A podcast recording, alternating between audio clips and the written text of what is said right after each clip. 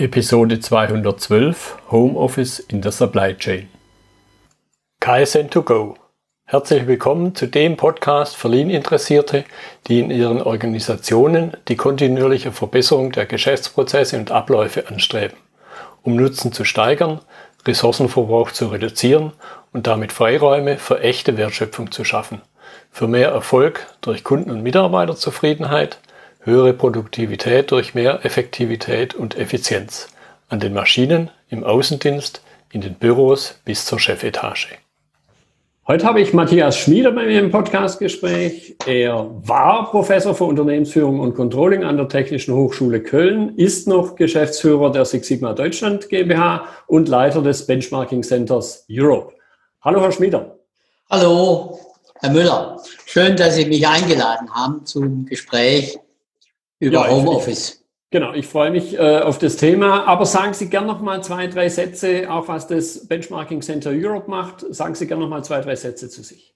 Ja, also wie gesagt, ich bin seit zwei Jahren im Unruhestand, mache natürlich nach wie vor noch Veranstaltungen und betreue Projekte, Bachelor- und Masterarbeiten an der Technischen Hochschule in Köln, im Institut für Produktion. Und parallel zur Hochschultätigkeit hatte ich mir vor 15 Jahren beginnend Sigma Deutschland aufgebaut und vor zehn Jahren etwa am Institut am INECO, das ist ein Institut an der Universität zu Köln, das Benchmarking Center Europe. Das mhm. Benchmarking Center Europe ist äh, Kooperationspartner von ABQC. ABQC ist die größte Benchmarking-Datenbank der Welt und veröffentlicht eben auch sehr viele Studien. Und viele mhm. Veröffentlichungen, die wir machen, sind aus den Quellen von APQC, auch über die, auch die, über die wir heute sprechen. Mhm. Genau, da werde ich auf jeden Fall auch einen Link dann in die Notizen dazu nehmen, dann kann sich da, können sich da die Zuhörer noch informieren, wenn es da weiter Interesse gibt. So, jetzt ja. haben wir heute ja ein spannendes Thema, wo vielleicht auf den allerersten Blick fast gar nicht zusammenpasst, Homeoffice in der Supply Chain. Und deshalb, damit wir da auch die, die Abgrenzung zu anderen Arbeitsformen, möchte ich es mal nennen, haben, was ist Ihre Definition von Homeoffice? Homeoffice in der Supply Chain bezieht sich eben auf die Situation, dass ein Mitarbeiter von zu Hause aus arbeitet und mit dem Unternehmen per E-Mail, Telefon oder anderen Online-Methoden kommuniziert. Also nicht am, im Büro, im üblichen Firmensitz, sondern eben in seinem eigenen Zuhause hm. und eben die meiste Zeit eben dort verbringt vielleicht einen Tag oder auch mehr äh, zur Kommunikation in die Firma fährt und ansonsten eben über technische Hilfsmittel äh, mit seinen Kollegen und Vorgesetzten kommuniziert. Mhm. Genau. So, und, und jetzt glaube ich, Supply Chain oder zu klassisch Deutsch Logistik hat man wahrscheinlich eher ein sehr physisches Bild vor Augen, wo ja, alles, was mit Logistik zu tun hat, wo Dinge transportiert werden, wo Dinge bewegt werden, wo vielleicht auch Dinge zusammengestellt werden, da ist ja schon ein gewisser, ja, vielleicht Paradoxon. Wie kann da Homeoffice funktionieren, wenn ich über gleichzeitig solche physischen Tätigkeiten rede? Da geht es im Grunde in erster Linie um Steuerungstätigkeiten, nicht mhm. um äh, physische Tätigkeiten. Es ist übrigens tatsächlich auch ein Problem, ich war übers Wochenende in, bei Bekannten in Sachsen, die dort eine Firma haben und die sich auch sehr stark beklagt haben, dass eigentlich bei den Lieferanten kaum noch jemand erreichbar ist. Mhm. Also tatsächlich ist es auch gar nicht so einfach, die Kundenwünsche zu befriedigen, wenn man nicht im Firmenoffice ist und damit natürlich auch nicht so leicht zugänglich ist für die mhm. Kunden oder eben auch für die Lieferanten, nicht? Ja. So, und, und um das Thema ein bisschen aufzuarbeiten, haben Sie eine Umfrage gemacht. So bin ich letzten Endes auch auf Sie gestoßen. Vielleicht sagen Sie da mal ein paar Stichworte. Wer waren die Teilnehmer?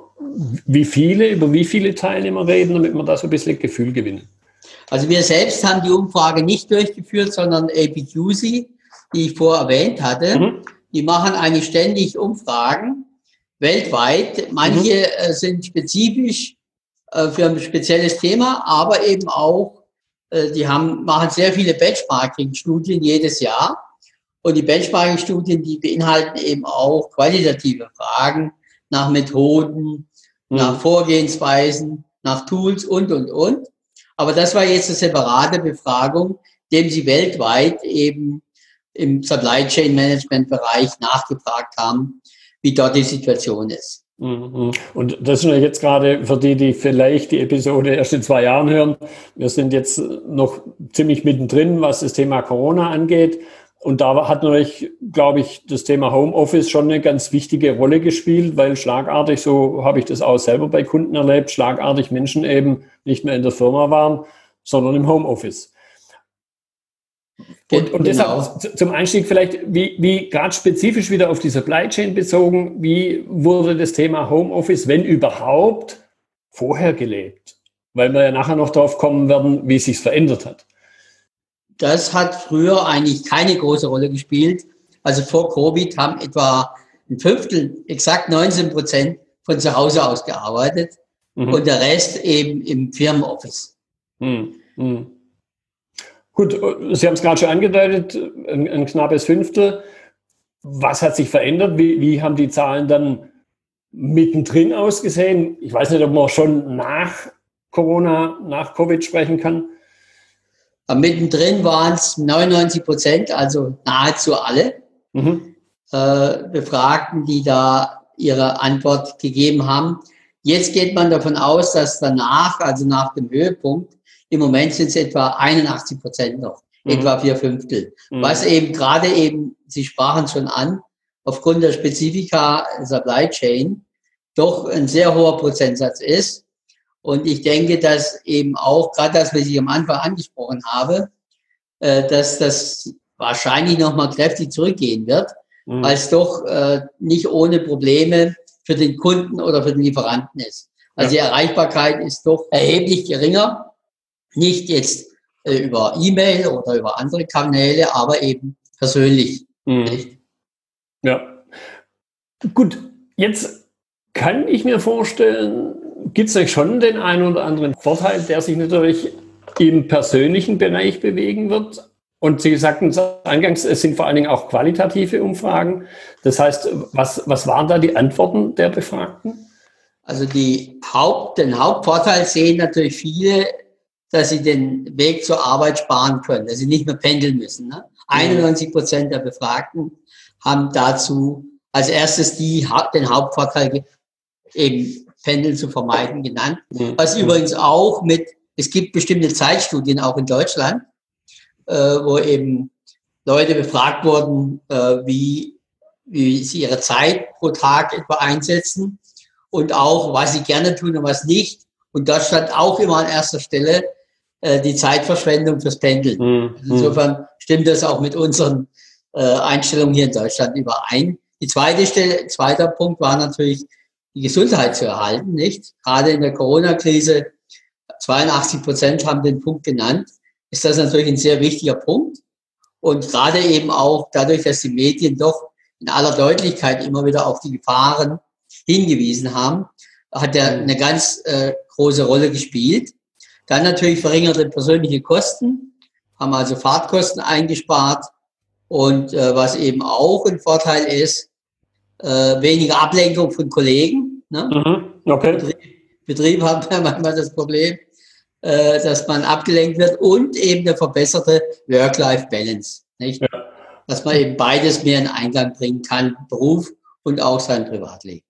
Ja, was ja dann durchaus auch über den persönlichen Vorteil hinausgeht, sondern weil die Produktivität steigt und auch, glaube ich, das Wohlbefinden, Work-Life-Balance als Stichwort, haben ja dann auch die Unternehmen was davon. Kann man, glaube ich, schon so ausdrücken. Ja, wobei bezüglich der Produktivitätssteigerung gibt es ganz unterschiedliche Ansichten. Okay. Äh, also es gibt äh, ein paar Studien, unter anderem eben äh, Callcenter in China, die das nachweisen konnten. Aber bei allen anderen äh, ist es äh, nicht eindeutig, dass eine Produktivitätssteigerung stattfindet. Nicht? Okay. Und meine persönliche Erfahrung war eigentlich, ist eigentlich auch die, ich habe äh, verschiedene Studierende, die bei mir arbeiten, dass eben der Kontrollaufwand und damit eben auch die Produktivität äh, nicht unbedingt ansteigt. Wahrscheinlich das seitens der Führungskräfte, weil die halt mehr kontrollieren müssen, glauben müssen zu kontrollieren? Ja. Ja, okay. Und hängt natürlich auch von den persönlichen Verhältnissen ab. Wenn jetzt gerade wie in Deutschland eben die Kinder dann mit versorgt werden müssen, ist es natürlich häufig schwierig, alles in Einklang zu bringen. Mhm. Und normalerweise ist es eben so, dass man das tut, wo der geringste Druck ist. Ne? Ja. Das heißt, wenn man jetzt längerfristige Aufgaben hat von der Firma und die Kinder sind in der Nähe, dann zieht man das natürlich vor und schiebt das andere zurück. Anders ist natürlich, wenn man kurzfristige Aufgaben hat, die man am selben Tag erledigen muss und eben auch danach entsprechend kontrolliert wird, dann ist die Produktivität mit Sicherheit genauso hoch oder sogar höher. Nicht? Mhm. Jetzt hatten Sie es schon genannt, äh, ein paar Herausforderungen möchte ich es mal nennen, die aufgetreten sind. Das möchte ich ein bisschen vertiefen, speziell eben auch Herausforderungen wieder aus beiden Blickwinkeln. Was wurde da, was sind da für Punkte genannt worden?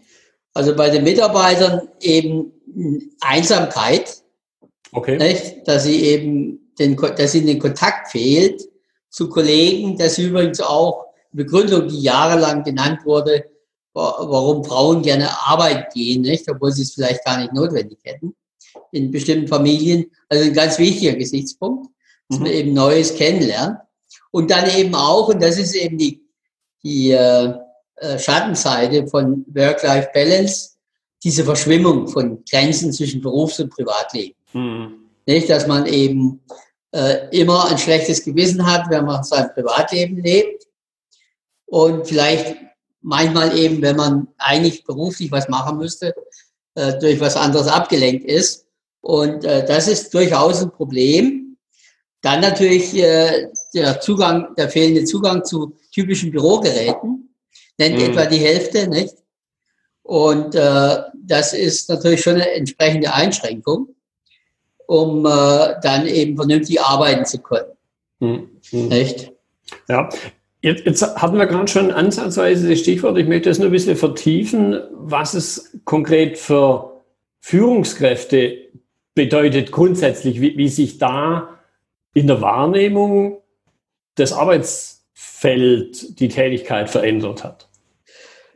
Zum einen äh, heißt das natürlich exakte Ziele formulieren, möglichst kurzfristig, also Teilziele, mhm. die man äh, relativ kurzfristig auch kontrollieren kann dann natürlich eine entsprechende Infrastruktur zur Verfügung zu stellen, dass der Mitarbeiter eben auch äh, die Möglichkeit hat, ungestört zu arbeiten und eben auch zu kommunizieren mit der Firma. Und was natürlich auch durchaus ein wichtiges Problem ist, gerade im, im Bereich Supply Chain Management, dass man auf Kunden reagiert. Beschwerden, mhm. Anfragen mhm. und, und, und. Denn äh, das ist natürlich äh, am ersten, im ersten Moment merkt man das gar nicht so. Und das verärgert natürlich Kunden, wenn man dann eben, wenn sie zu lange brauchen, um den entsprechenden Ansprechpartner zu erreichen. Mm, mm. Und, oder wenn, wenn man vielleicht jetzt jemanden so einen First-Level-Support erreiche ich noch, da ist im Grunde ja, oder ich nehme es gar nicht wahr, wo der sitzt, kann der ja durchaus zu Hause sitzen, aber wenn dann irgendwo eine ja, eine kommunikative Lücke besteht in den, in den Second-Level-Support rein, wo, wo dann ein bisschen Fachleute vorhanden sind, die jetzt nicht nur eine Checkliste abarbeiten, kann ich mir das auch vorstellen, ja. Ja. Ja. Okay, und, und Sie haben auch ein paar Punkte genannt. Ich möchte es mal unter der großen Überschrift weiche Faktoren subsumieren. Wie, wie verändern sich Dinge da so Aspekte Führung, vielleicht auch sowas wie Arbeitsmoral in, in beiden Richtungen unter Umständen? Ja, zum einen, äh, wir sind ja eigentlich gewohnt, so eine, so eine Anwesenheitskultur gewohnt, nicht? Mhm. Und für viele Vorgesetzte ist das auch irgendwie ein Anzeichen dafür, dass der Mitarbeiter produktiv ist, wenn er zumindest mal am Ort ist. Und diese, äh, diese Sicherheit geht dann verloren das heißt, man muss dann doch relativ klar formulieren, was er erledigen muss und muss es kontrollieren, um sicher sein zu können, dass er eben nicht die Zeit mit was anderem verbringt. Mhm. Das ist das eine. Das andere ist dann natürlich auch, dass man regelmäßig kommunizieren muss, nicht? Ähm, feste Termine vielleicht auch ausmacht, dass man eben versuchen muss, ihn, ihn doch in irgendeiner Weise in das Team zu integrieren, indem man eben äh, durchaus vielleicht virtuelle äh, Gespräche führt mit der ganzen Gruppe, vielleicht sogar auch äh, real sich trifft, ein oder einmal die Woche oder zweimal im Monat, um eben diese, das Thema Einsamkeit mhm. eben zu reduzieren. Und was hier in Deutschland eben auch noch dazu kommt, dass viele eben im Moment gerade auch eine hohe Arbeitsplatzangst haben. Ne? Mhm. Also sechs Prozent haben deutlich höhere und ein Viertel, 26 Prozent haben etwas höhere Arbeitsplatzangst. Zumal man jetzt natürlich auch gerade in, im Handel und in anderen Bereichen sieht, dass sich doch einiges verändern wird. Und eben auch, dass durch das ganze Thema virtuelle Aktivitäten, viele realen Aktivitäten zurückgeschraubt werden und das natürlich auch zu Lasten von Arbeitsplätzen gehen kann. Mhm. Nicht? Mhm. Und deswegen muss man im Grunde äh, einen Kommunikationsstrang aufbauen und damit immer wieder bestätigen, dass eben solche Gefahren nicht bestehen. Und natürlich auch, viele haben natürlich auch Angst um ihre eigene Firma, ja. eine Perspektive aufzeigen. Ja. Also wie geht es eigentlich weiter? Äh, realistisch darstellen, wie im Moment die Situation ist, gerade wenn dadurch Einschränkungen für die Mitarbeiter notwendig sind, dass man realistisch auch die Probleme nennt, aber auch gegenüber Kunden, dass man mhm. eben Kunden gegenüber ganz klar deutlich macht, dass es eben durchaus Hindernisse gibt und dass eben auch, wenn eben die Termine oder andere Dinge nicht eingehalten werden können, dass man rechtzeitig Kontakt aufnimmt mit mhm. den Kunden und sie mhm. eben darauf aufmerksam macht, damit sie nicht verärgert sind. Mhm. Ja, das wird man nachher noch ein bisschen vertiefen, mache ich mir schon mal eine, eine gedankliche Notiz. Aber vorher noch mal der Punkt, ein Stück weit sind ja auch Unternehmen da gefordert, wenn gleich natürlich Unternehmen irgendwo ja eine abstrakte Größe ist und zum Schluss sind es dann doch auch Menschen, Führungskräfte, Unternehmensleitung. Aber hier mal noch ein bisschen Nachgeburt. Was kann ein Unternehmen leisten, um diesen, diesen Kontext, nennen wir es mal, aktiver zu gestalten? Er muss im Grunde regelmäßig mit den Mitarbeitern, die im Homeoffice arbeiten, kommunizieren, äh, muss sich emotional auch einbringen, äh, muss eben auch, äh, um eben diese Ängste, die ich gerade genannt habe, zu mhm. verringern, auf der einen Seite natürlich realistisch die Situation darstellen, auf der anderen Seite aber eben auch einen Blick in die Zukunft wagen und eben darlegen, wie es voraussichtlich weitergeht, somit, damit eben diese Ängste äh, reduziert werden. Und dann natürlich auch, es gibt ja viele Mitarbeiter, sind ja Singles, äh, dass man dann vielleicht auch äh, irgendwelche Veranstaltungen organisiert, wo man sich dann eben regelmäßig trifft und sich austauscht. Ne? Mhm. Das ist auch ganz wichtig, der soziale Kontakt. Ja, und vielleicht mag es sich jetzt ein bisschen abgegriffen anhören, aber ich glaube persönlich, dass natürlich auch in so, so einer Situation gewisse Chancen bestehen, weil ich über Dinge jetzt mir aktiv Gedanken machen muss, was vorher vielleicht manchmal dem Tagesgeschäft zum Opfer gefallen ist. Was, was äh, hat sich da aus, aus der Umfrage ergeben? Was sind da Ihre Erfahrungen? Also zum einen äh, heißt das natürlich eben, dass ich äh, generell überlegen, der Druck zur, zur Digitalisierung hat natürlich dadurch immens zugenommen, nicht? Mhm. dass ich möglichst äh, vieles digitalisiere. Dann natürlich auch, dass ich über die Wertschöpfungsketten neu nachdenke. Das ist ein mhm. Punkt, zu dem wir später auch noch kommen. Äh, und die vielleicht verkürze, dass ich dann eben Puffer aufbaue, Lagerpuffer, um eben Probleme bei, bei der Belieferung abzufedern, nicht? Solche mhm. Dinge. Und dann natürlich, was ganz wichtig ist, äh, die Ausbildung der Mitarbeiter. Großes Problem bei der Digitalisierung in Deutschland ist ja, dass die Mitarbeiter eben da noch nicht sehr weit sind in der Ausbildung.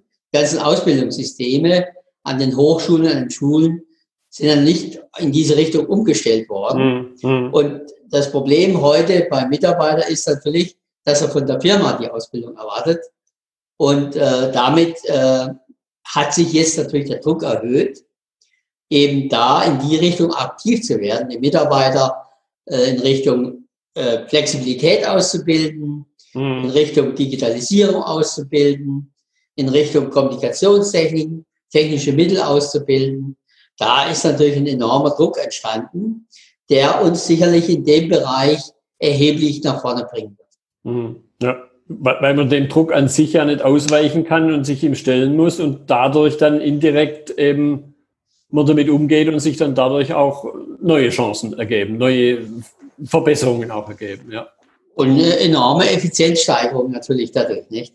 Ja, ja. Dadurch, dass ich eben äh, viele Dinge, die bisher real abgelaufen sind, dann eben virtuell gestalten kann und damit natürlich auch äh, durchaus erheblich effizienter sein kann. Ja, ja, den Punkt möchte ich noch ein bisschen vertiefen. Sie haben es ja auch schon angedeutet. Jetzt mein ganz großes Thema, was meinen Podcast angeht, ist ja Geschäftsprozesse und eben auch deren Optimierung. Und ich habe da so ein bisschen eine These, eine persönliche, so Aspekte wie Homeoffice verstärken, stärken und schwächen. Ähnlich vielleicht, wie man sagen könnte, es gibt ja diesen Spruch, oh, Geld verdirbt den Charakter. Gibt es aber genauso starke Stimmen, glaube ich, und zumindest ist auch meine Meinung, nee, es bringt das nur deutlicher zum Vorschein. Was ist da Ihre Wahrnehmung, sei es persönlich in, in Ihrem Arbeitsberatungsumfeld oder eben anhand von der, von der Umfrage? Ja, da gibt es natürlich einmal die externe Komponente, gerade im Beratungsbereich äh, hat natürlich jetzt im Moment kaum einer die Vorstellung, dass er einen Berater oder einen Trainer einlädt, nicht? Und das äh, drückt natürlich das Geschäft kurzfristig. Aber auf der anderen Seite zwingt uns auch äh, diese Krise, alles in Richtung Virtualität voranzutreiben und da neue Modelle zu finden zwischen äh, Vor-Ort-Training, Präsenz, Face-to-Face -face, und eben auch zwischen virtuellem Training über die anderen Möglichkeiten, die sich heute bieten. Also ich denke, da kommt schon enormer, enormer Druck drauf. Und eben auch, und das ist natürlich die andere Seite, gerade hier in Deutschland, äh, im Hinblick auf Geschäfte. Das heißt, wir werden sehr, sehr viele Händler verlieren, kleine Händler verlieren, die eben der großen Konkurrenz äh, nicht mehr gewachsen sein werden und die eben diese Durchstrecke, die mhm. es Corona gebracht hat, wahrscheinlich nicht überstehen werden. Mhm. ja. Kann, kann man irgendeine Art von Schlussfolgerung ziehen, eben auch so ein bisschen zum Abschluss unserer Unterhaltung, wie die Verantwortlichen auf solche, also die Verantwortlichen in den Unternehmen vor allen Dingen auf diese Herausforderungen reagieren können, reagieren sollten? Gab es da auch Stimmen dazu in der Umfrage? Ja, also die Idee, die Frage ist ja jetzt, wie geht es danach weiter? Nicht? Mhm. Und da sind natürlich schon, ist einmal das Thema Wertschöpfungsketten ein großes Thema geworden. Wie kann ich die eben so gestalten, dass ich auch lieferfähig bin? Auf der einen Seite versuchen zu verkürzen, was natürlich in Deutschland ein Problem der Lohnkosten ist. Nicht? Es ist ja nicht so, dass wir jetzt äh, zum Spaß die Wertschöpfungsketten zum Teil ins Ausland verlagert haben, sondern weil sie einfach kostengünstiger sind. Mhm. Und die andere Alternative ist natürlich eben Puffer aufzubauen, dass wir dann eben in der Lage sind, äh, kurze Durchstrecken auch ohne Ausfall für den Kunden durchzustehen. Mhm. Und dann natürlich der nächste Punkt ist Mitarbeiterfortbildung. Ein großes Thema, dass wir eben gerade äh, Corona-Krise wird die Digitalisierung fördern, vor allen Dingen zum Kunden hin, im Handel und überall. Und im Grunde haben wir das Problem, dass eben nur sehr, sehr wenige Mitarbeiter in den Firmen in der Lage sind, eben die Herausforderungen, die damit verbunden sind, anzunehmen. Nicht?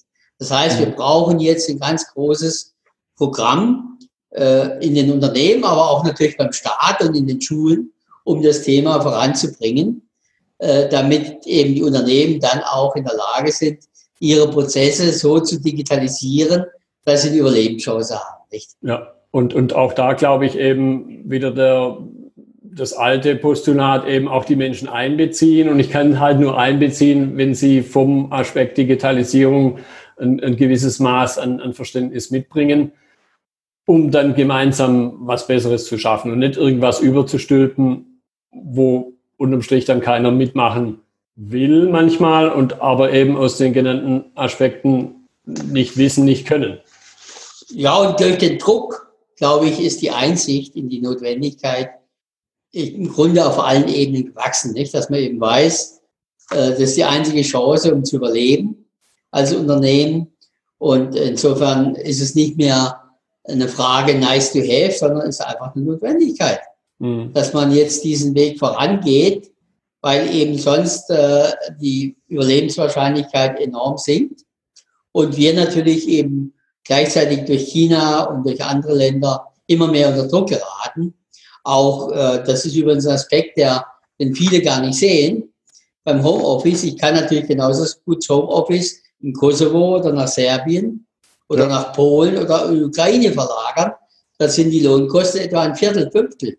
Mhm. Und insofern äh, müssen wir uns da sputen, damit das nicht passiert. Ja. Damit ja, wir nicht eben irgendwann viele Arbeitsplätze verlieren in dem Bereich. Ja.